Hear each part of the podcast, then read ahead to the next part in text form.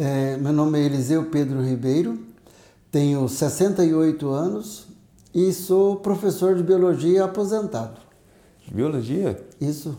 É interessante, sabia não? Uhum. Você deu aula onde aqui? Em todas as escolas. Todas? em todas. Mas é, quanto tempo você está aposentado? Ah, já faz 20 anos. 20 anos? Isso, Ah, então acho que eu não peguei aula com você. 20 anos. Ah, então acho que eu não peguei aula com você, né? Não, acho que não. Você estudou aonde não? Estudei no JEP. No JEP, eu É. dei aula no JEP. Eu fazia as famosas feiras de ciência lá no JEP. É? É. Nossa. E... Mas você é daqui mesmo? Sou, Você... sou daqui, nascido e criado aqui em Paraguaçu. Depois eu fui para São Paulo, fiquei 14 anos em São Paulo, me formei, prestei concurso e voltei. Aí quando você se forma... Quando você veio para dar aula direto. Exato. Entendi. Eu vim já concursado como professor, eu vim dando aula. Deixa eu ver. É... E a corrida? Quando você chegou a conhecer a corrida? Eu sempre corri, mas para questão de saúde. Uhum. né? É, depois que eu fui para morar em Assis sozinho, eu entrei num estado de depressão muito forte. E isso, você já estava dando aula? Já tava... Não, já estava aposentado. Ah, tá. Estava aposentado em 2009. Entendi. Aí eu fui morar pra lá? sozinho. E por que você foi para lá? Porque eu me separei e eu trabalhava lá. Ah, entendi. Então, para eu ficar aqui é, viajando todo dia, já que eu estava sozinho, então eu comprei uma casa lá e fui morar lá. Aí nessa época eu estava num processo depressivo muito grande. Aí conheci um, um professor de educação física que a, a, a irmã dele fazia serviço voluntário com a gente lá no IBAMA. Nessa época eu estava como chefe do escritório regional do IBAMA de Assis. Ah, legal. E aí ela me chamou um dia para ir à missa, eu fui à missa com eles, com ela e com o irmão dela, conheci o irmão dela, o Cleiton, né? E aí eu- ele viu a minha situação que eu estava, me convidou para correr. Eu falei, mas eu já corro. Ele falou, não, eu quero que você vai correr como esporte, porque o esporte te disciplina. A tua corrida que você faz não tem disciplina, você corre Léo. aleatoriamente. Agora o esporte não, o esporte te dá disciplina. E eu, aí eu comecei, ele começou a me treinar. Daí nós fundamos a, a equipe lá, a equipe Capton, que existe até hoje, lá em Assis.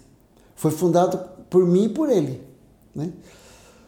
Aí eu me aposentei de vez e falei, vou ficar morando sozinho aqui, não tinha ninguém lá, eu já estava namorando uma pessoa daqui de Paraguaçu.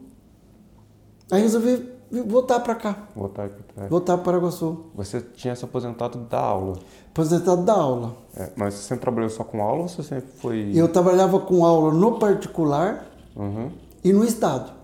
Então eu aposentei no Estado, mas os 14, 15 anos, mais de 15 anos, que 16 anos que eu tinha de particular, eu não usei para aposentadoria, Ah, entendi. entendeu? entendi.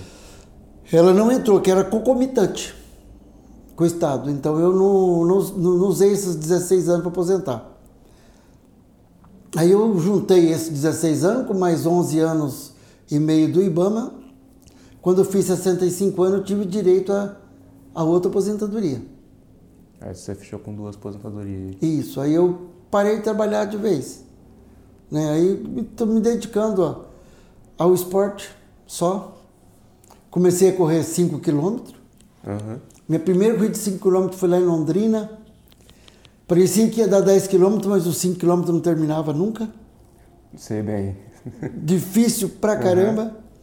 Aí, depois que eu corri, já tinha, tava mais um ano, mais de um ano correndo 5 km. Eu comecei a treinar para 10 km. Meu, minha primeira corrida de 10 km foi em Jacarezinho, no, no Paraná. Aí comecei a fazer corrida só de 10 km. Quando tinha de 5, 6, eu também fazia. Mas a minha preferência era de 10. Aí eu falei, bom, se eu estou fazendo 10, eu vou fazer uma São Silvestre. Já foi. Aí comecei a pulando. fazer São Silvestre, 15 quilômetros. Já fiz oito São Silvestre. Né? Aí um dia me deu na, na veneta de fazer uma maratona. 42 quilômetros. Fiz alguns treinos, poucos, mas consegui fazer os 42, terminei. É, isso em quanto espaço de tempo? Porque você começou a correr para valer como esporte? Como esporte eu comecei em 2011. 2011, estava com... Isso. Já em 2000 e 2011, 2013, 13, 14, 15, 16, 17, 2012 eu já fiz minha primeira é, São Silvestre. Então em um ano você já... Dois anos. Dois anos. Que eu comecei em janeiro de 2011. Ah, tá. Aí a, a, São Silvestre 2012. Entendi. Então eu fiz a primeira São Tá, Silvestre a de 2012. 12 e 13. Dois anos, é. De do- 2012 para 2013. Dois anos. Aí depois, já no ano 2014, eu fiz minha primeira maratona.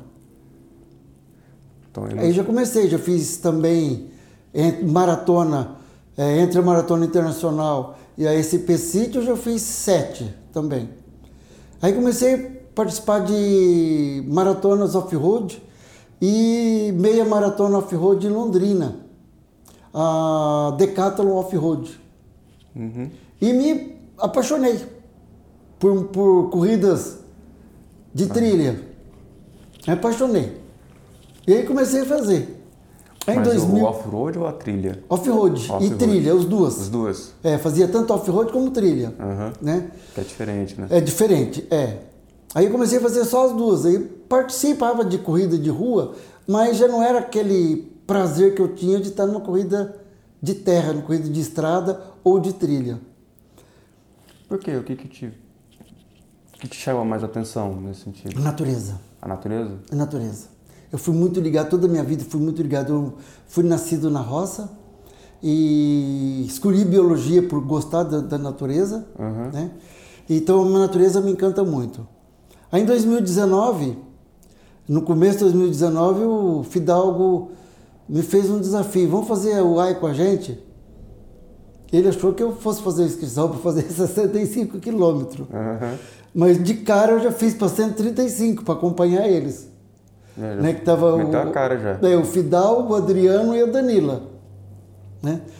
Aí eu falei, não, vou, vou fazer, eu vou fazer 135. Fiz a inscrição, me deu um pavor depois que eu fiz a inscrição. É, com medo. Nossa, que medo. Falei, eu não vou conseguir. Foi a primeira longona assim que você Foi. participou. Aí eu falei, o que, que eu vou fazer? Aí saí um dia daqui de casa, do, dormi até as uma e meia, uma e meia levantei, duas horas da manhã, botei a mochila de água nas costas com alguma coisa para comer e saí daqui, peguei a estrada que passa por Conceição, fui até o Raposo Tavares, lá o posto São Mateus. De lá fui para Maracaí, passei por Maracaí, fui para Assis. E de Assis eu vim até Paraguaçu, deu 96 quilômetros. Falei, então eu consigo fazer os 135. Então tá de boa. Aí daquele dia. Chegou com folga, né? Eu tirei. Eu falei, daquele dia eu, é, eu falei assim, bom, agora eu tô calmo, tô tranquilo. Aí fui para para Uai, com o Rafael e a Danilo e o Adriano. Chegou no, no coisa, no fim terminou só eu e o Adriano, terminamos. É a história que vocês contaram no dia, né? Isso. Da subida. O Rafael parou no 80, 80, 85, não me lembro direito. A Danila parou no 95. E eu fiquei naquela impasse. Vou sozinho ou não vou? Aí eu falei, ó, gente, eu fiz inscrição porque do- dos 95 aos 135 não tem socorro, não tem nada. É só helicóptero mesmo. É. Se você precisar de algum socorro lá, é só helicóptero. É a Que é- serra, é- do, é a serra do. Bico do Papagaio. É serra mesmo. Você tem uma altimetria assim de, de 1.600 qui- metros em questão de poucos quilômetros. Você não tem subida, você tem rampas. Entendi. Para você ter uma ideia, eu gastei 58 minutos para percorrer um quilômetro. Muito tempo, hein? Praticamente uma hora para percorrer um quilômetro. Eu andava cinco minutos, parava porque o coração estava na boca. Então tem que ter o, você tem que observar o limite do seu corpo e perceber que se você continuar, você pode ter um colapso e ter um, É, é- é muito esforço, ar muito rarefeito. esforço. Não, muito esforço. É esforço É mesmo. rampa mesmo, é rampa. É de rampa de quase, não vou falar que é 90 graus, mas dá uns, uns 50, 60 graus tranquilo. Nossa. sabe? É rampas. E pedras, aquelas pedras de que de estrada que foram feitos durante a, a escravidão, aquelas pedras. Então, dificuldade. E para descer era pior. Porque para descer você não tem equilíbrio. Se você cair dali, você Machuca tudo. machuca e vai embora. Então eu caí muitos tombos. Então no começo eu caí, o primeiro tombo que eu levei, eu levei a mão direita. Aí falei assim para o Adriano, por que, que o Adriano? Adriano, não, eu vou ficar de olho. Quando eu cair, eu vou levar a mão esquerda, porque se quebrar o braço, quebra o braço esquerdo. Pelo menos eu não sou, eu sou destro, então eu continuo com o braço direito de boa. Entendi. E a gente foi e nós conseguimos terminar. Nós tínhamos 34 horas para terminar. Nós terminamos em 32 horas e 53 minutos. Ainda sobrou uma hora e sete minutos ainda de lambuja. Ainda fez índice no negócio. Fiz. Fizemos índice ainda. Porque depois das 34, se você terminar 34 horas e 5 minutos, você está desclassificado. Entendi. Né? Você tem o tempo de corte. E essa foi a maior prova que você participou? É, até lá, né? É. Depois eu fiz a BR, esse ano eu fiz a BR 135, que é 135 km também, só que é só montanha. Você tem uma ideia, lá nós temos 32 horas, a BR nós temos 54 horas. Nossa. É só montanha. É praticamente o destino final a prova inteira. Exato. O, o- o meu destino final lá da UAI foi a prova inteira aqui. Você tem uma ideia, nós subimos 14 quilômetros, em 14 quilômetros nós saímos de uma altimetria para um, é, 1.680 metros só subindo, não tinha nenhuma descida. Nossa. 14 quilômetros de subida, só subindo. Geralmente ela vai subindo, descendo, Exato. subindo, descendo. Não, ali só subia, só tem subia. ponto de descanso, então. Não. Não tem um, uma descidinha para você dar um, dar um relax no corpo, não tinha. É só subindo, só subindo. Aí a ação foi difícil também. Aham. Mas terminamos. Tudo tranquilo. Terminamos, tranquilo. Aí, onde a gente chega hoje aqui? Foi? Ou você teve mais provas depois dessa? Essa última agora. Essa última que a gente gravou, é, né? De 100 quilômetros. Meio mais para você já é mais tranquilo, essa... É, já vai mais de boa. ah, o corpo meu, eu já preparei ele. Mas uma coisa que a gente, às vezes, as pessoas confundem muito é que não basta o corpo estar preparado. Se o teu emocional não está, é você sair daqui. Saber que nem agora nós íamos fazer na UAI, que foi cancelada, nós íamos fazer 180 quilômetros. Né? É você sair daqui e colocar na cabeça 180 quilômetros, você não anda 10 quilômetros. Você quebra. Você tem que sair e esquecer o final. Nem quando eu saio daqui que eu vou dar a volta, que dá 80 quilômetros eu saindo daqui, não indo até o posto São Mateus, mas vindo em Maracaí, entrando aqui por Roseta, dá 80 quilômetros. Quando eu saio daqui 4 horas da manhã que eu vou fazer esse, esse trajeto, eu não penso que eu vou chegar aqui 6 horas da tarde. Entendi. Você só quer ir, Eu só vou. quer aproveitar o caminho. Exato. Então é um momento meu. A turma fala, você é louco? Não, não sou louco. Eu quero o meu momento, o meu tempo para mim. Sabe, tem muitas vezes eu estou em casa, estou meio estressado. É dependendo da hora, assim. Às vezes eu levanto, eu acordo, perco sono. Perco sono. Três horas da manhã eu perco sono. Eu levanto e vou correr. Vou ficar na cama pensando besteira, aí eu não durmo mesmo. Então eu levanto e vou correr, eu tenho o meu momento comigo. É o meu momento, esse é meu. Então vai ser, você não gosta de correr com as pessoas? Gosto, mas desde que a pessoa vai sem conversar, Quietinha. quieto. Nós estamos juntos para um dar apoio para o outro, entendeu? Ai, caramba. Pode ir, pode atender. Eu vou desligar. Tá, vou aproveitar para meu relógio ali. Eu esqueci lá. É a bendita Claro. É claro, é claro, sempre. É, A minha é vivo, né? a ben- não, mas Claro que fica me ligando. É. É, alô, aqui é da Claro, para eu trocar. O meu é vivo, mas ele fica me ligando para eu trocar. Entendi. Depois você corta isso? Ah. Deixa o pessoal interagir.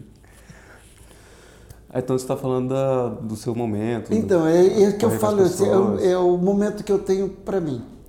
Sabe, quando eu estou correndo, eu converso muito comigo mesmo, converso muito com Deus. Então isso é, relaxa a minha mente, relaxa o meu emocional. Faz com que eu é, tem um tempo melhor para mim. E esse cansaço, as dores que você tem no corpo, você vencer essas dores, você conseguir suportar essas dores físicas, fazer com que ela não te atrapalhe. Você não tem ideia de como isso ajuda a gente a vencer problemas que a gente vem a ter no dia a dia. Quando você aprende a, a controlar suas dores, certo? Eu vejo muitos, muitas pessoas que correm falar que é uma dor gostosa. Não existe dor gostosa. Uhum. Vamos deixar bem claro, dor positiva sim. Certo? Porque se está doendo, porque o teu músculo está trabalhando. Então é uma dor positiva, mas dor gostosa não existe. Mas se é gostosa não é dor, né? Se é gostosa não é dor, é exatamente. Entende? Então, esse controle que você tem das dores, das bolhas que faz no pé, quando eu terminei a BR 135 esse ano, eu tinha 14 bolhas nos pés. A minha sola do pé tinha uma bolha que tomava a sola do pé inteirinha, assim, olha. Nossa. Entendeu? Então você aprender, tanto é que no último dia, faltava 29 quilômetros, e eu falei pro Fidalgo e pra Danila, olha, eu vou abortar, eu não aguento mais. Não, você vai. O Fidalgo pegou meu pé, pegou o esparadrapo, ele enfaixou meu pé com o esparadrapo. Deixa que eu vou acertar teu pé. Ele enfaixou meu pé todinho com o esparadrapo, assim, uma múmia, pé de múmia, uhum. entendeu? Então ele falou, não, você vai com a gente, você vai terminar. Nós vamos terminar, né? E mesmo assim, a dor não, não passa. As bolhas estão ali. Ela pode estar tá tendo menos contato com a meia, menos contato com o tênis, mas ela está ali. Ela está te dizendo, estou aqui. Então a dor é, é, é constante. A cada passo você vai sentindo a dor. Então você aprender a controlar isso, sabe? E você aprende a controlar muitas coisas na vida, inclusive a irritação, né? o mau humor, sabe? É, a paciência. Você aprende a, a interagir com as pessoas com mais paciência. A partir do momento que você aprende a controlar suas dores físicas, você não é qualquer coisa que te tira do sério.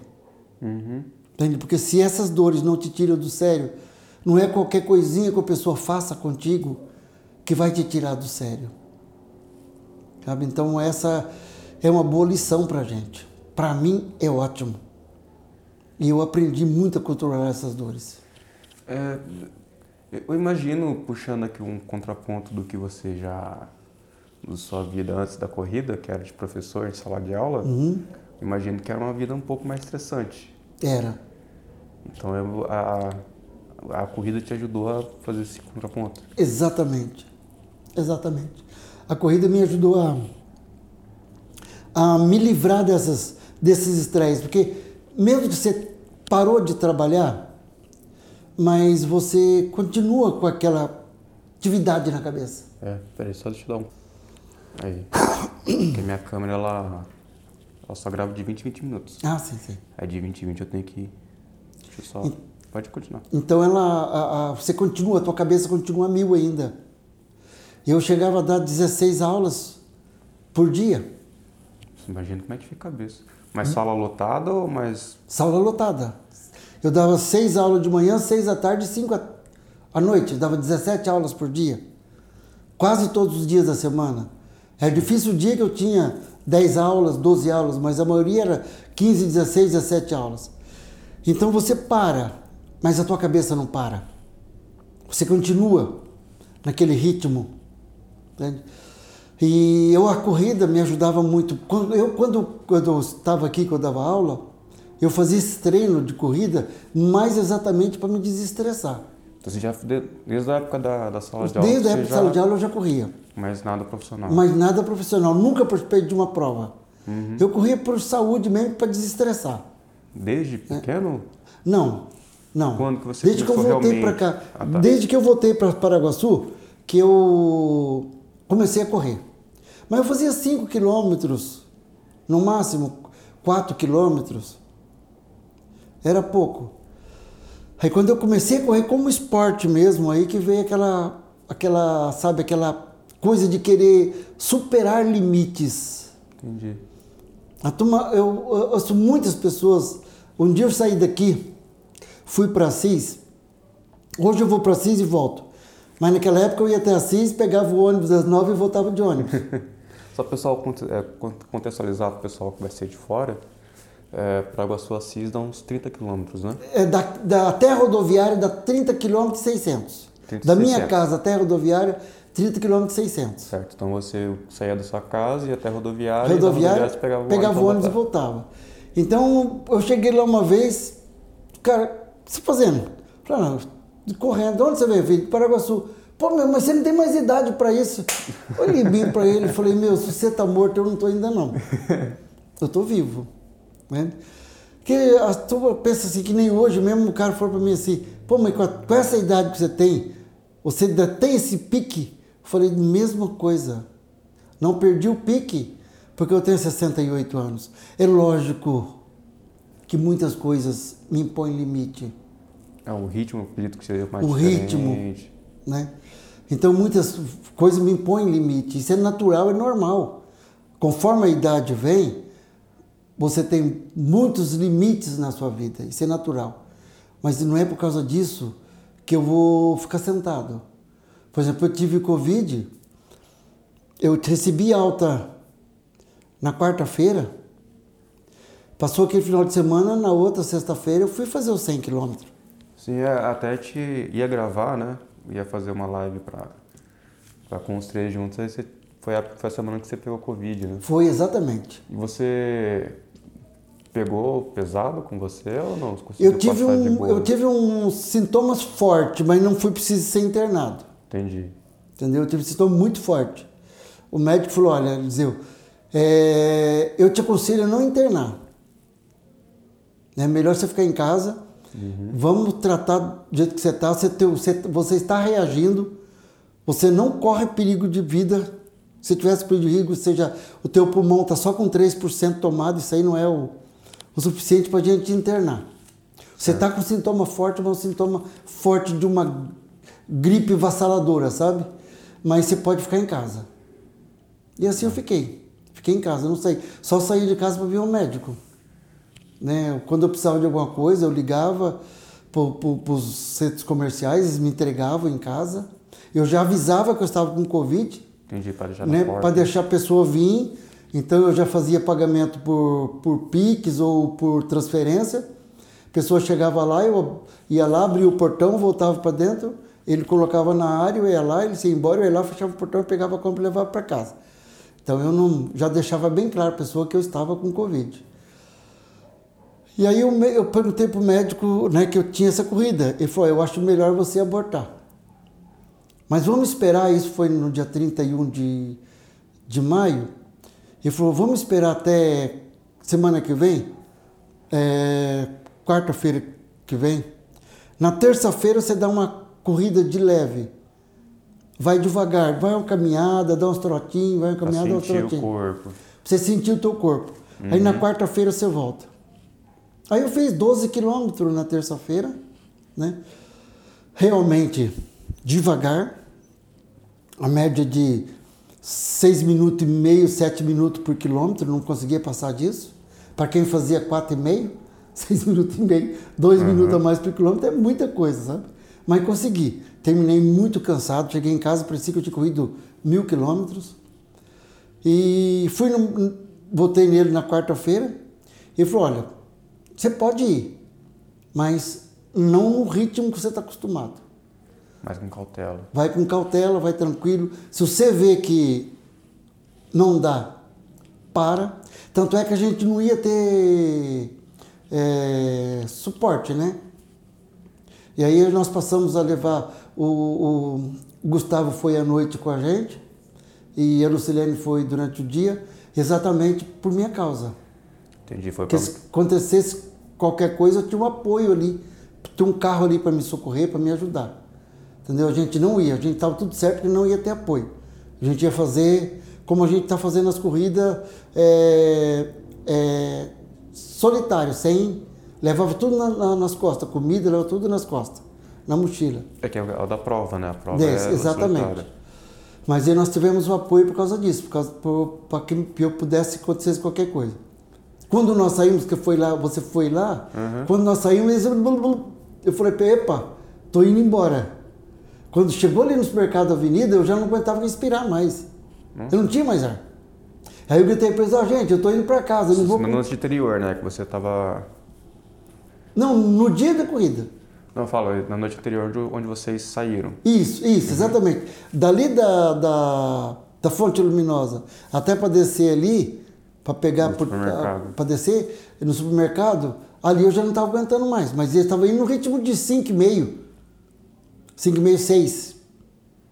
Aí eu gritei com ele, falei, não, gente, eu não vou não, tá? Pode ir. Aí, não, não, vamos sim. Aí diminuíram. Aí depois de 7 quilômetros eu falei para Danilo, Danilo, para mim não dá mais. Eu não aguento, eu estou num cansaço fora de série. Ele falou, não, vamos sim, vamos mais devagar. Aí falou com o Rafael, diminuímos o ritmo e eu consegui. Aí fui, terminamos. Foi- mais ou menos um tempo esquentar o sangue, então. Foi. Tempo de esquentar, a circulação. dar aquela, esquentada e o pulmão para te dar uma dilatada, né? Uhum. Mandar uma dilatada e conseguimos vencer. Mas você- você está sentindo alguma sequela mais forte da Covid? Não, somente que nem ontem eu fui correr, eu até fiz um tempo bom, né? Já consegui fazer 5 minutos e 3 segundos por quilômetro, né? Uhum. Ainda não está no meu ritmo anterior, mas já, ixi, tá ótimo. Então, nos dois primeiros quilômetros, dois, três primeiros quilômetros, eu quase boa de falta de ar. Aí eu paro, paro o, o, o meu aplicativo, dou uma paradinha e paro um minuto, faço uma caminhada de volta, assim, de um minuto, devagarinho, caminhando. Aí depois eu pego e acaba tudo a falta de ar, aí não tem mais. É só o tempo da. É só no começo, é nos dois, dois, três primeiros quilômetros. Depois eu pego o ritmo, tanto é que depois eu fiz a média de, de quatro minutos e meio por quilômetro, depois que eu passei ali da, da granja aí para Conceição, depois que eu passei a granja, eu comecei a fazer a média de quatro minutos e meio por quilômetro. Então já, já passou, graças a Deus. É, então já recuperou já. Já. já é. É, você pelo visto conhece a região inteira de correndo, né? Olha, quando eu tô com mais pessoas, eu corro por estrada de terra. Sozinho não. Não? Não. Pelo seguinte, se acontece alguma coisa comigo, não tem como pedir socorro. É, até achar, né? Não tem, não tem sinal de celular normalmente. Então, quando eu vou, por exemplo, vou eu, o Danilo, eu, o Rafael, ou vai outra pessoa comigo, aí eu vou pela estrada de terra, vou por meio dos canaviais, aí sim. Mas quando eu estou sozinho, eu sempre pego estrada daqui para Cis. Porque se acontecer Rodovia qualquer mesmo. coisa, é, se acontecer qualquer coisa, eu tenho como pedir socorro. Então, desde isso é um, já uma coisa minha por questão de segurança, né? Estão falando não tem perigo. Olha, caminhoneiros passam, desviam, caminhoneiros passam, te buzinam, dão com a mão, acende farol, sabe? Te cumprimentam o tempo bem, todo. bem simpático, né? Entende? Eles não, não têm, eu estou falando, não tem medo de caminhão, não tenho medo de caminhão. Só se acontecer alguma coisa do caminhão quebrar, sem que eles queiram, mas por vontade deles, eles passam o tempo todo. De cada 10 caminhões, talvez um ou dois não te cumprimenta quando você está correndo. Mas é muito difícil, mas a maioria absoluta te cumprimentam, buzinam, acende farol, né, dão farol alto, é, dão sinal com a mão, faz assim, vamos, vamos, vamos, né? Bora. E- Bora. Então, então eu vou, pego a rodovia que para mim é questão de, de segurança. É, é, o- a gente tem relatos recentes de acidentes que aconteceram em rodovia, mas é, é bêbado, né? O Exato. Dirigindo bêbado. Exato. A consciência a turma não, não fazem, viu? Principalmente caminhões. Que a turma tem muito preconceito com caminhoneiro. É, Mas eu- principalmente os caminhoneiros têm muito respeito por a gente. Só que eu vou sempre bem no acostamento, bem distante da pista. Certo. Né? Eu não vou no meio, não vou perto da pista, eu vou bem distante, bem perto do mato mesmo, ali. Entendeu? Então, eu não vou, como diz, uma vez eu até, eu até assisti uma reportagem, um caminhoneiro falando sobre isso. Vocês querem correr? Corra, a gente respeita vocês, mas pelo amor de Deus, não corre no meio da pista. Tem muitas pessoas que vão no meio da pista, na pista de rolamento mesmo, Mas na pista mesmo. na pista mesmo. Aí é complicado. falou, e o que, que a gente faz? O que a gente vai fazer? Muitas vezes eu vim num carro, um caminhão de frente ou coisa de frente, não dá tempo de a gente frear. É porque o caminhão é pesado, né? Pesado. É é uma coisa que a gente acaba não. Até por falta de diálogo mesmo. Quem dirige mais carro, pega rodovia de carro, fica- às vezes fica meio bravo com o caminhoneiro, mas não entende que às vezes ele está muito pesado e ele Exato. não consegue frear na Não consegue. Não consegue fazer uma manobra rápida que você faz com o carro. É, nem Não tem nem carros às vezes consegue fazer uma manobra Exato, rápida, exato. carro. É mais o caminhão. Então eu vou, vou sempre, eu vou sempre contra o fluxo, Uhum. que é para estar vendo quem vem na minha frente. Eu sei que as chances são pequenas, mas pelo menos tem chance. Porque se você está vindo com o fluxo atrás, a chance tua é zero. É, Você não vê, quando você vê, você já era. é, às, às vezes sem querer você dá uma passada para a esquerda, né? Um Exato. pouco mais para dentro. Então eu estou sempre contra o fluxo. Então se eu se eu estou indo aqui para Assis, eu vou sempre do lado esquerdo, que é do lado que os carros estão vindo. Uhum. A não ser lugar que não tem acostamento, aí eu vou para o outro lado. Né? Mas caso contrário, eu sempre a favor do. É contra o fluxo. Certo. E lá no dia, então, depois que aque- aqueceu o corpo, tudo normal, o resto foi bem Foi. tranquilo. Tranquilo. Não conseguia, lógico, é, ter velocidade que eu sempre tive. Porque numa corrida dessa, dava para eu fazer uma média de, no máximo, 10, quilômetros, 10 minutos por quilômetro. E nós fizemos quase em 13. Ah, entendi. Então fez um ritmo. Um ritmo menor. Tá. Entendeu? É, numa corrida assim, nas descidas, dava para dar uma acelerada a mais. Mas quando eu ia acelerar, eu já sentia falta de ar, então eu diminuía. Às vezes o Rafael, o Rafael, o Rafael tem uma necessidade, o físico dele, né, é, sente a necessidade que ele troteia. Então, às vezes, ele deixava eu com a Danila, ele ia, eu falava, vai, pode ir, vai tranquilo, sossegado. Falava para a Danila, Danila, você quer ir também? Vai, eu estou de boa. Não, mas a Danila estava sempre ali junto. Né? O Rafael sempre junto também, só que às vezes ele tinha que fazer necessidade, ele dava aquele trotinho, chegava lá na frente ele esperava a gente. Uns dois quilômetros, ele parava lá e esperava. Nunca ia embora. E como você conheceu eles? Olha, como eu participava de corrida de rua, Uhum. A Danila foi minha aluna. Ah, foi essa aluna? Foi minha aluna. Eu dei aula para ela. Então a Danila eu já conheci ela há mais de 20 anos. Muito mais. Entendi. E aí eu participava de corrida de rua. Aí eu vim para Paraguaçu, o Rafael já conhecia minha mulher. Aí perguntou para ela, escuta, é, pergunta para o professor Eliseu se, ele- se eu posso colocar ele no grupo da Paraguaçu Rangers. Uhum. Falei, pode. Daí que eu conheci o Rafael. É, já chegou. Eu cheguei Chamando já. Fiz, já. fiz amizade com ele já começamos e hoje estamos nós três aí. Já, já temos até a nossa equipe já de ultramaratonista. Eu não sei pronunciar o nome. É, Up Trail, né? Up, é, up, up Trail, um É, negócio Up assim. Trail. Up Trail Ultramaratonistas. Uhum. Já temos a camiseta. Né, É, a da- Danila trouxe aqui a, a vermelha, né? Isso. É uma camisa bonita. E nós três estamos aí. Acho que aqui na região, Paraguaçu, Assis, tudo, eu sou o único na minha idade que participo dessas corridas longas. É, eu também não conheço mais ninguém, não. Não, não tem. Aqui em Paraguaçu e a região de Assis e tal, não tem. O máximo que eu participo é de maratona, 42 quilômetros. Mas Ah, de tá. ultramaratona eu sou, na minha idade, eu sou o único. É, O interessante é que se você começou a fazer isso já, Como? você começou a correr longas distâncias, mas já aposentado, né? Já, já. Não, já quando eu comecei a correr eu já estava aposentado. Não, eu estava trabalhando ainda. Em 2011 eu trabalhava. É, você estava trabalhando no, No Ibama em no Assis. Ibama, né? É. eu falo assim, você começou tarde já, a pegar Tarde. firme. Eu comecei com 58, 56 anos. 56 anos. 56. Eu comecei a correr como esporte. Então, é. Dá para o pessoal se inspirar em você. Tranquilo. Tranquilo. Eu vejo pessoas de 40, ah, não, não tem mais idade. Sabe, eu sempre coloquei um dia uma coisa. Você não é tão velho que não tem uma esperança de viver pelo menos mais um ano. Conseguir dar aquela esticadinha, né? Exato. É cuidar Não importa a idade também, que você tem, se você tem 60, 70, 80, 90, você sempre tem aquela esperança de viver mais um ano. Então você nunca é tão velho que não tem esperança de viver mais um ano. Eu falo que eu não quero, eu até faço uma brincadeira, né, que eu já conversei com São Pedro, que eu quero, que eu vou morrer com 107 anos. Uhum.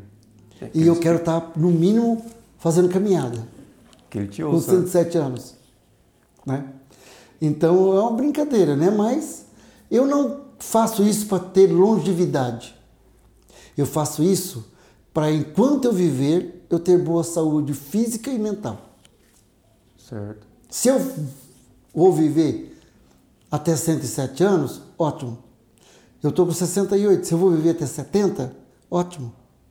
Mas desde que eu tenha, nesse período, uma boa saúde física e uma boa saúde mental. E a corrida me dá isso. Principalmente corrida é, de trilha e corrida off-road. Principalmente.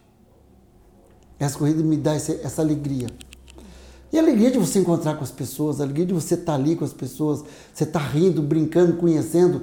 Eu conheci tantas pessoas e tantas pessoas que me adicionaram. Pessoas do Rio de Janeiro, pessoas de Minas Gerais, pessoas do Rio Grande do Sul que me adicionam no, no, no, nas redes sociais por causa da corrida. É. E a gente passa trocando muitas experiências. Vai conversando com todo mundo. Aí a turma começa a perguntar para mim o que, que eu faço para eu ter essa disposição, essa alegria. A turma fala que eu, dou, que eu corro feliz. E realmente, sabe, eu corro feliz. Quando a gente estava vindo, chegou ali na, no começo da bunca, não sei se chegou a ver uma musiquinha que eu fiz. É, eu não cheguei a captar. Quem captou foi o, o É. outro rapaz lá. Então, então eu cheguei, eu fiz aquela musiquinha e cantei. Ele até colocou no final do vídeo que a gente fez. Eu pensei que ele ia colocar. mas Ele colocou, né? Então eu corro brincando, eu corro rindo. corro- O Rafael fala assim: que se eu não for correr com ele, a corrida não é a mesma. Porque eu encho o saco dele 100 quilômetros, 130, eu encho o saco dele o tempo todo. O tempo O todo. tempo falando- todo, o tempo todo eu tô tirando sarro dele, eu tô brincando com ele, eu tô, sabe? Ele fala, mas não tem jeito, esse velho me deixa em paz. É, deu pra ver um pouquinho a interação de vocês lá no É, a dia. gente, eu gosto de, sabe? Se for para eu correr com o cara amarrado, se for para eu, pra eu correr reclamando que tá doendo, eu não vou correr, eu fico em casa. Eu vou ficar deitado, que é melhor. Dor, você vai sentir. Agora, se eu reclamar que tá doendo, se eu reclamar que tem a bolha tá me doendo, vai parar de doer? Não, Não vai. Então é você é, se divertir, mesmo com dor, para que você supere todas essas dores, tudo que você está fazendo. Deixa eu só dar mais um corte aqui. Eliseu, eu queria aproveitar, é, eu não sabia disso, né? Fiquei sabendo agora, dessa sua. de abordar um pouco mais a, seu período de depressão. Como é que foi esse período? Como que começou? Como você percebeu que você estava nessa, nessa fase? Eu é, tive uma depressão uns tempos antes, né? Meus filhos pequenos ainda, tive problema de síndrome de pânico. Ah, o pânico. Aí eu tive, fiz tratamento, tudo, controlei de boa, tranquilo. Aí quando eu me que que é o- separei, ah, só pra gente. Só para contextualizar, porque às vezes as pessoas não sabem exatamente o que é a síndrome. O que é a síndrome de pânico? A síndrome de pânico é um momento que o seu corpo entra num estresse emocional muito forte. Hum. Eu, por exemplo, quando eu tinha síndrome, quando atacava meu síndrome de pânico, eu travava meu corpo e não saía do lugar. eu não Nossa, mexia nada. Era involuntário. Era involuntário. Travava já era. Travava, tinha que me pegar e levar para o hospital. Olha.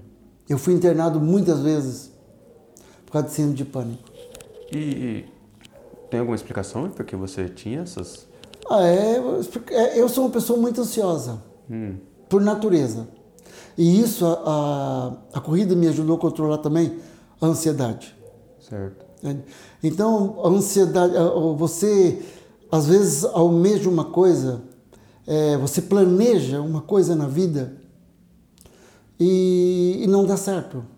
Então, nessa época, eu não tinha muito controle disso, daquilo que eu planejava e que não dava certo. É, sei bem como é. Então, eu não tinha controle. Certo. Entende? Então isso acaba descarregando no seu emocional, no seu cérebro, no seu subconsciente. E aí ataca, dá esses ataques. E você e eu ficava todo, eu ficava travado, formigando a boca, os braços, o meu globo ocular ficava assim, não tinha. Não, eu não conseguia, eu não conseguia olhar para você. Porque se eu fizesse aqui, eu, o meu corpo estava assim, eu estava. Era pano em geral. Pano em geral, pano em geral, você falou a palavra certa, era uma pano em geral.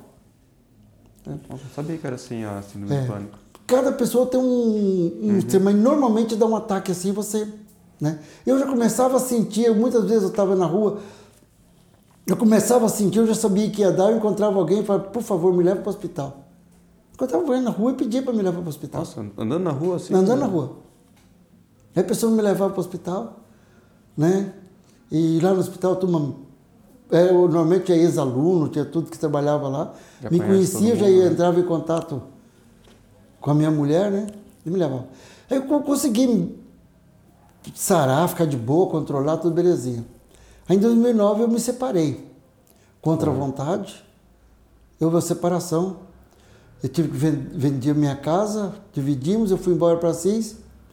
E aquilo me mexeu, mexeu muito.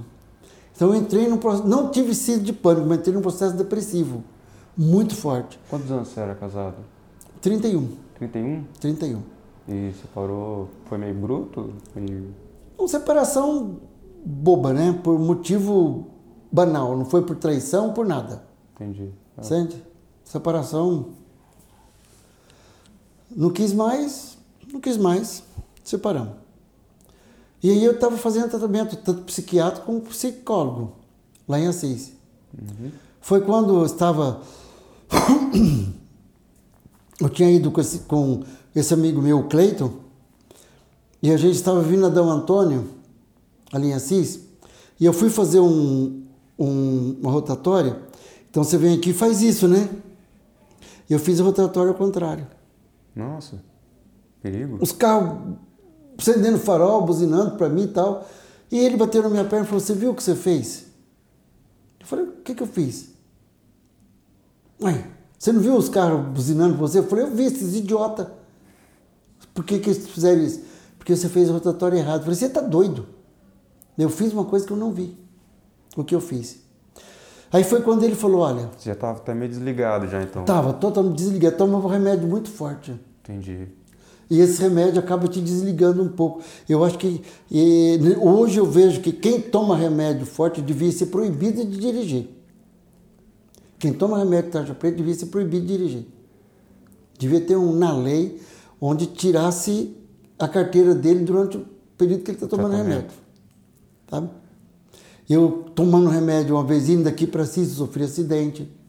Lá chegando ali para atravessar aquele potirão da Raposo Tavares, eu atravessei direto. Hum. Caí lá num buraco lá embaixo. Nossa. A sorte que não veio nenhum carro de frente bater comigo. Então eu acho que aí toma. E aí que ele falou, ele falou, eu vou começar a treinar você para correr. Eu falei, eu não quero, mas ele insistiu tanto, né? E eu, para não deixar ele mal, uhum. eu fui treinar.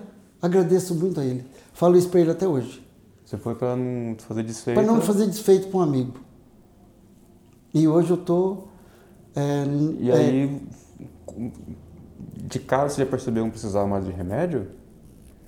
Ou ah, eu percebi um depois, depois de uns tempos já que eu estava treinando, porque daí eu começava a levantar é, três, quatro vezes, eu treinava três, quatro vezes por semana. Aí, naquela... eu, aí eu já percebi que os remédios já estavam me fazendo mal. Tá atrapalhando. Estava atrapalhando. Então, aí eu procurei. Que derruba, né? Derruba. Eu procurei o psiquiatra, que eu fazia tratamento. Ah, passei para ele todo o que estava acontecendo. Ele falou: então é momento de você tirar. Mas não vamos fazer o seguinte, não vamos tirar de uma vez. Você vai pegar esse comprimido e vai seccionar em quatro. Uhum. E vai tomar um quarto. Durante 15 dias. Depois você toma um quarto, é, dia sim, dia não. Porque se a gente parar de uma vez, você é, é perigoso. É, é dependente, vira, fica é, dependente, né? vira. né? Então tem que ter E aí eu fiz o que ele fez. Eu cortei, cortava em quatro, tomei durante 15 dias quatro, depois dia sim, dia não, aí parei de vez, nunca mais. Tá Faz tranquilo. 11 anos que aboli da minha vida qualquer tipo de receita, de remédio é, para controle emocional, qualquer tipo de controle. Hoje, o meu remédio para controle emocional é a estrada. É pé, pé no chão. É pé no chão. Hoje, esse é o meu controle. Né? É, falo, e falo isso para todo mundo. Eu tenho pessoas que, amigos, eu falo, vamos correr. Você não tem ideia de como isso te ajuda. Porque você correndo é provado cientificamente que você sente um bem-estar e a partir desse bem-estar você produz vários hormônios bons. É, né? o, esporte em geral, a partir de um certo ponto ali, ele deixa de ser doloroso para ser prazeroso, né? Exato. Você passa a produzir hormônios bons. Tem alguns hormônios que você produz que te dá sensação de bem-estar. Porque a depressão nada mais é do que hormônios ruins que você produz. É tudo químico, o nosso corpo é químico. É, e a depressão. no limbo de produção desses hormônios. Né? Exatamente. Você passa a produzir esse hormônio ruim e que te leva à depressão. E você controlando e passar a produzir hormônio, é, é, maior quantidade dos hormônios bons e menor de hormônios ruins, você tem um controle melhor da sua vida e do seu estado emocional. Então é a corrida é, dá esse prazer de você produzir esses hormônios, você sentir, fazer com que essas dores que você sente no corpo não se tornam, não deixa de doer, mas que não influi no seu prazer de fazer as coisas. É, digamos assim, você passa a ver o copo meio cheio. Exatamente. Aquela velha metáfora, né? copo meio cheio, meio vazio. Isso. Show. É... Então, voltando para o dia da corrida, vocês não concluíram o final, né? Nós concluímos ela.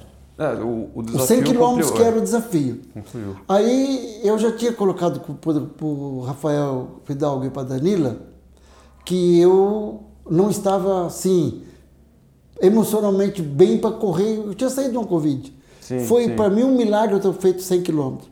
Que esses 16 quilômetros ia me fazer muita diferença. Então que eu iria parar quando eu terminasse a prova os 100 quilômetros. Eu pararia nos 100 quilômetros. A decisão foi sua. É a decisão minha. E eles também, eles já iam fazer os, os 117, que era mais 17 quilômetros. Que é para dar o circuito na. Exato, para chegar aqui em Paraguaçu. Né? Aí chegou no, no, momento lá, eles acharam que talvez fosse melhor eles abortar e voltar depois para ver esses 17 quilômetros que faltaram. Né? Mas eu já tinha decisão que eu ia terminar o 100 que era a prova ia parar. É, você está ajudando eles a organizar o evento? Que estão... Não, eu não estou. Eu, eu, eu falei para eles que eles precisarem de mim, eu vou ajudar, mas eu não estou na organização, não. Ah, tá. Entendeu? É, porque você é um belo garoto propaganda. Não, eu vou ajudar. eu, nem, eu acredito que eu não vou fazer essa corrida. Não? Não. Mas que eu vá estar tá, ou fazendo com o carro, fazendo o caminho para ajudar, para ver quem está precisando de né? ajuda né? tal, dar suporte. É, no dia coisa... eles não vão conseguir correr, né? eles vão ter que estar tá não é, eu, eu já atenção lá. Eu não quero. Acho que eu tenho outras corridas para participar, acho que a corrida aqui, por Rafael, tem mais é que ajudar ele em vez de eu sim, sim. querer fazer a corrida, entendeu? Show. Eu me deixei, deixei à disposição para ele, ajudar também. Eu gosto uhum. de quem traz esses eventos para a cidade. Assim. Ou posso ir de bicicleta, que agora eu estou com bike também, eu posso ir de bicicleta. Tá começando a andar de bike agora? Tô. E eu, é... eu ando umas duas, três vezes por semana também de bike. Eu corro na segunda, ando na terça, corro na quarta, ando na quinta. É? Corro na sexta, ando no sábado. Não para nunca? Não. E domingão? Eu paro domingo, domingo eu paro. domingo é descanso. Domingo descanso. É muita diferença a, a bike da, da corrida? Eu não gosto de bike. Não? Não. Por quê? Não sei. Hum, não, não é o meu. Mas eu ando porque ah, já, eu já li sobre a, a vantagem que dá para as pernas da gente. É, bicicleta é perna, né? É. Bicicleta trabalha a perna. Ela ajuda muito na corrida. A corrida não ajuda na bike. Hum, mas a bike ajuda na corrida. Entendeu? Então eu pedalo, mas não pedalo muito, não. Uma hora na terça, uma hora na quarta, ah, na quinta, na sexta, uma hora na terça, uma hora na quinta. E no sábado, às vezes, umas duas horas. Nossa, não para então. Não. E como que é a sua alimentação? Imagino que tem que comer bastante, né? Não como bastante. Não? Não. Eu como pouco. Como um pouquinho? Pouco. De manhã, eu já criei os meus filhos sem comer pão. É. De manhã. Então de manhã eu faço uma mistura de farelo de aveia, germe de trigo, proteína texturizada de soja, linhaça, farinha de banana verde e ginseng. Eu faço uma farinha, rico. uma mistura com isso Um café da manhã bem rico já. É, aí eu ponho uma banana, eu não tiro a casca da banana, eu lavo a banana, pico ela com casca e tudo, lavo a maçã, pico com casca e tudo, e bato essa mistura com a banana e a maçã e tomo. É o meu café da manhã já faz uns 36 anos. Criei os meus filhos assim. Uhum. Meus filhos foram criados. Isso antes da, da corrida. Oi? Isso já antes de começar. Muito antes. Meus filhos eram criança. Eu já dava isso para eles. Eu não, eu não, eu não tô, eu tirei o pão, boli o pão de manhã, Entendi. entendeu? É porque o pão é bem calórico, né? É calórico. Então eu tomo isso aí. Vira muito açúcar. Como eu tenho, aí tem, você tem proteína, você tem bastante coisa aí, então eu já ah, no almoço eu como um pouquinho. Quando eu como muito no almoço, quando eu vou comer em restaurante, por exemplo, e eu baseio em casa também, eu como 300 gramas, Total. total. Quando eu como muito. Mas eu sempre procuro comer em torno de 200, 250 gramas. Entendi. É Quando eu como pouquinho. muito, como 300. O É. que é pouco. né? É, a última vez que eu fui no nutricionista, ele mandou eu comer quase 500 gramas três vezes por dia. Três vezes por dia. Né? Um, um meio-dia, outras 15 e outras 10. Uma pratada de arroz com proteína. À tarde, à tarde eu gosto muito de comer frutas. Então, eu comia três horas da tarde, quatro horas eu como frutas. E à noite também muito difícil eu comer. Então é Eu só- tomo uma sopinha, como uma fruta e vou dormir. Não, não tenho costume de jantar. É, o corpo acostuma com esse Costuma. ritmo, né? E não sinto, necess... não sinto fome, não sinto necessidade. O médico falou para mim, "Ah, também com o que você come de manhã, você quer o que mais? De manhã sustenta tudo, né? Sustenta. É, o pessoal fala que, alguns nutricionistas até sustentam isso, que de manhã, é, na verdade, É é, pré. é mais importante porque você vai ficar ativo. Exato. De noite você vai dormir. Exato. Tem uma, até uma frase sobre alimentação que fala: Eu levanto de manhã como um rei, como como um rei. Uhum. Eu almoço como um príncipe e janto como um mendigo. A janta não tem necessidade de gente. E o dia que eu janto, se eu como, por exemplo, é lógico que eu, tenho, eu sou apaixonado por pizza. Ah, você vê quando você manda Se uma tem alguém que gosta mais de pizza do que eu, eu duvido. Entende? Pode gostar igual, mas não, não. Então eu gosto de pizza. Então é lógico, sábado você tira à noite, come uma pizza gos- gostosa aí, só que eu tenho que esperar no mínimo três horas para dormir. Ah, é porque aí o corpo fica... Se eu dormir, se eu acabar de comer alguma coisa e for dormir, eu tenho pesadelos. É? Tenho. Não consigo dormir. Eu durmo, acordo, durmo, acordo, durmo, acordo. E assim eu vou até umas duas horas da manhã. Aí depois eu consigo pegar no sono. Qual será que é a correlação? Porque quando você come, você precisa concentrar muita energia no seu trato digestivo para fazer a digestão. Uhum. E quando você dorme, você entra no relaxamento. Entendi. O seu coração bate em torno de quase 50%, 60%, 50%, 60%, em média do que ele bate normalmente durante o dia. A sua respiração cai bastante também. Então você passa a produzir menos energia para o corpo porque o teu corpo está em repouso. Se o teu corpo está em repouso, você não tem necessidade de grande quantidade de consumo de energia. É você pegar um carro, acelerar o carro ou deixar ele em ponto morto. Entendi. Então, quando tempo, você está caminhando, o carro está correndo. Você dormiu, o carro está em ponto morto. Então, ele gasta menos combustível. É a mesma coisa nós. E daí, o seu trato digestivo Tá necessita energia. da energia para poder é, Digerir. digerir. Então, ele provocando o teu cérebro, provocando o teu cérebro para que você acorde ou tenha pesadelo, você acelera o metabolismo. Aí você não consegue dormir. Não consegue dormir. Você, a, a Daniela falou que ela, ela foi descobrindo né, a alimentação dela, mas que quando ela está em preparo de prova, ela fica bem regradinha na alimentação. Você também fica nessa...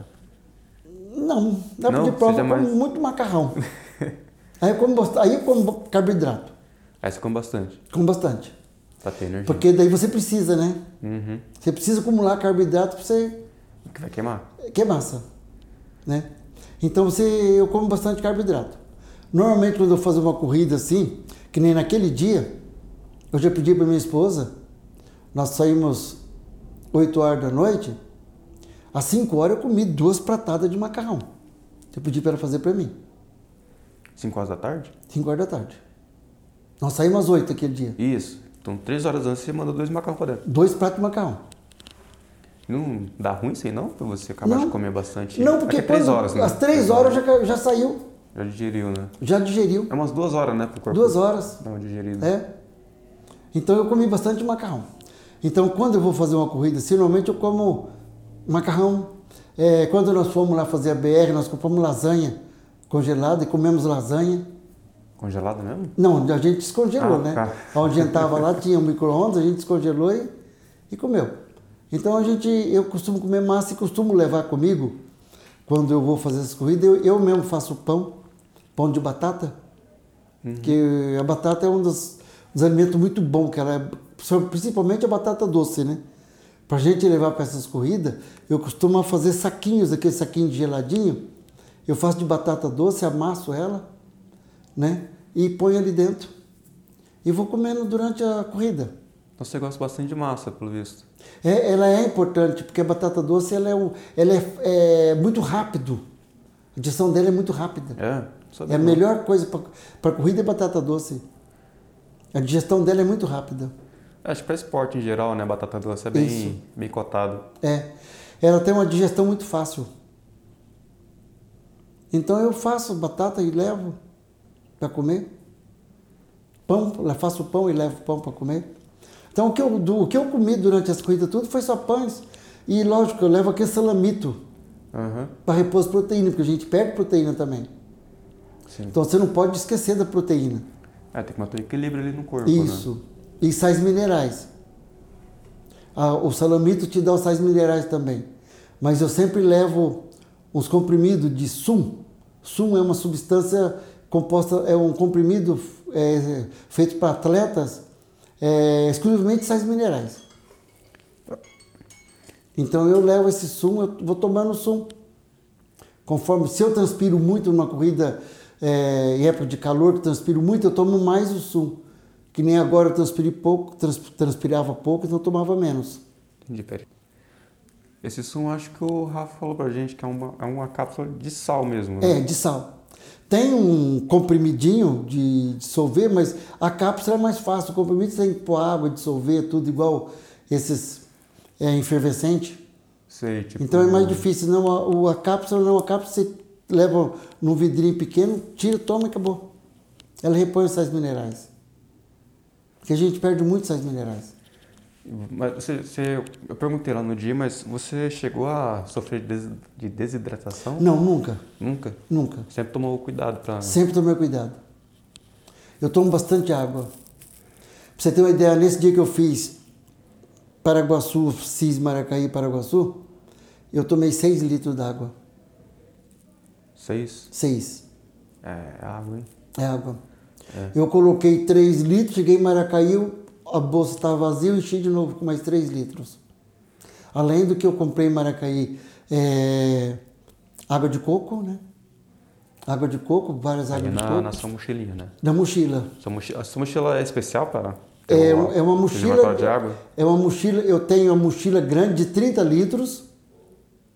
Aí eu tenho uma outra mochila que cabe a 3 litros d'água. Então eu ponho essa mochila dentro da minha mochila grande e já tem o lugar tudo certinho para sair o caninho tudo, né? E ela é essa essa que eu tenho, ela é térmica, ela não deixa a água esquentar. Entendi, interessante. É, e aí eu levo a comida tudo nas costas. A gente sai com em torno de um, numa corrida assim, que nem eu saí daqui, eu saio de casa com em torno de 30 quilos nas costas. É, a Daniela comentou, que ela, não- inclusive ela não gosta muito dessa, dessa parte, né? É, Pra você é mais porque de não boa, é só o teu peso. É, mais 30 quilos de Mais mochila. 30 quilos nas costas. Equilibrado no, na- nas Exato, costas. que né? você tem que equilibrar. E esses 30 quilos, depois de 20 quilômetros, eles se transformam em 60. É, vai pesando, né? Vai pesando.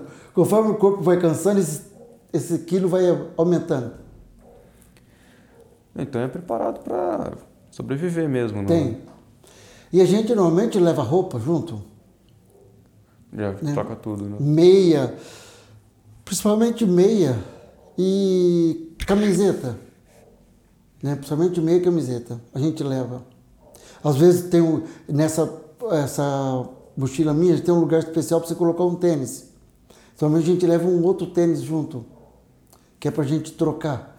Porque transpira, molha, molha, molha meia e o tênis. E aí começa a dar atrito, aí faz mais bolha. Sim. E aí se começa a, a, a você sentir aquele molhado, né? Hum, é, aí faz, aí forma bolha direto. Então a gente troca a meia sempre para não, pra não ficar molhada no pé. Você tem redes sociais? Você falou que você mexe em redes Tem, sociais. eu tenho rede, eu tenho Facebook e tenho Instagram. É, qual que é? Pra- Aí o pessoal vai te, te adicionando lá depois pra... No, no, na- no Facebook está como Eliseu Pedro Ribeiro. Uhum. No Instagram está como Leleopá. Aí me Depois, eu, é, encontra. depois eu eu coloco o link na, na descrição. Aham. É, Eliseu, eu gostei bastante do nosso papo aqui, que deu, pra tirar bastante, gostei bastante até da, da sua, de como você passou, como você, é, sua trajetória até chegar na corrida. É, muito obrigado pelo papo, você tem alguma mensagem para deixar? Olha, aquela mensagem que eu te falei aquela hora. Nunca você é velho o suficiente que não possa viver mais um ano. E nunca você pode deixar de desafiar. Eu não falo desafiar para te matar, mas desafiar para superar seus limites. E sempre é possível, né? Sempre é possível. Eu jamais imaginei na minha vida que eu, com essa minha idade, eu estaria fazendo ultramaratona de 185 quilômetros, de 180, como a gente eh, está escrito na UAI, de- do ano passado e desse ano que não teve, que passou para 2022. Você pretende fazer 270 ou não? É, Tem 270? 265. É. Olha, eu falei para o Rafael para Danila que o meu limite era o 180. Mas eu tinha falado, ano, quando eu terminei os 135, eu tinha falado que eu nunca mais fazia. Uhum. Ah, então nunca... Já fiz mais uma pior que, a- que aquela lá. Uhum. Entende? Mas eu tenho um sonho muito grande que é fazer uma ultra com meu filho lá onde ele mora, Onde ele mora? na Escócia. Na Escócia? É. Nossa. Ele até mandou para mim hoje uma ultra lá para a gente fazer junto. Lá, lá é frio, não é? É, é, durante o inverno, é. Durante o inverno lá eu tive... Lá é mais temperado o clima, né? Bem, Lá é mais temperadinho o clima. bem, né? lá agora no, no verão, quando faz 23, 26 graus, tá todo mundo para pra praça tomando sol. Não passa de 26 graus nunca lá. É, é, comparado aqui, né? Que bate 30. Bate 30, o, o ano passado chegou, eu cheguei, che- nós chegamos aqui em setembro do ano passado, outubro, não me lembro. Eu olhei no, no celular, 43 graus. Nós chegamos aqui em Paraguaçu ano passado, a 43 graus. Pesado, né? Isso que é. A gente tá um pouco distante do Equador, né? Exato. Nós chegamos a 43 graus, estava no meu celular 43, eu até dei um print. Eu fico imaginando lá pro Nordeste, lá pra cima, que Exato. é quente pra caramba. É. E, mas lá no inverno, eu tive lá em janeiro do ano passado, fevereiro, janeiro do ano passado, acho que eu, eu, cheguei a menos 10 graus, normal, Lá na Escócia? é. Menos 6, menos 10, normal. Ah, é, parece que é uns frios diferentes, né? É. A gente não sofre tanto quanto o frio daqui. Eu não sei se porque as roupas que a gente que tem lá já são roupas preparadas. Eu já fui com a bota que eu comprei daqui, bota impermeável, levei blusa impermeável, calça impermeável. Então, meias grossas. A blusa que eu blusa que eu levei daqui eu não usei praticamente lá, usei a blusa do meu filho que tinha é tão grossa que tinha três zíper para você fechar. É, é luva, tudo certinho. Então você não sente. Dentro de casa, todas as casas têm aquecedor central na casa inteirinha. Até Ah, no banheiro. A construção, né? Ela tem um. Ela é feita de, de madeira e vai, vai uma manta acústica por Isso. dentro, né? É, mas eles têm um aquecedor, em cada, cada cômodo tem um aquecedor que é aquecido por água. Uhum. Então tem um aparelho lá que aquece a água e a água quente circula pela casa inteira e você deixa a temperatura que você quiser. Você programa lá a temperatura que você quer. Então dentro de casa anda de bermuda e camiseta normal. Aí lá fora tá menos 10, menos 5. Olha, né? Mas dentro de casa não. Então a gente não sente quando sai de casa. como muda a cultura, né? Muda. E eles já estão tão acostumados com isso que para eles não. É, é a cultura faz a É. tecnologia da, da região. E eu tenho assim, com 85 anos, eu quero. Agora não vai dar mais, né? Porque o ano passado não teve, 2018, 2020 não teve. Então eu tinha, eu tinha, tenho o sonho de, quando fizer 85 anos, eu colocar uma camiseta escrita assim na minha, nas costas. Tenho 85 anos, essa é minha 25 São Silvestre. Agora vai ser 24 Porque não Agora. teve, não teve em 2020, Ah, então esse é o meu sonho. Tesourar o seu sonho. Eu vou- não, mas ainda vou realizar. É. Com oit- Com 24 tá bom, não tem problema não. É, tá, tá ótimo, né? Eu quero estar com 85 anos fazendo São Silvestre. Show. Vou, vou te acompanhar no Instagram quando você estiver lá. Porque, porque aí eu não vou, não. Fechou? Fechou. Um, valeu, Eliseu. Falou. Falou, tudo de bom.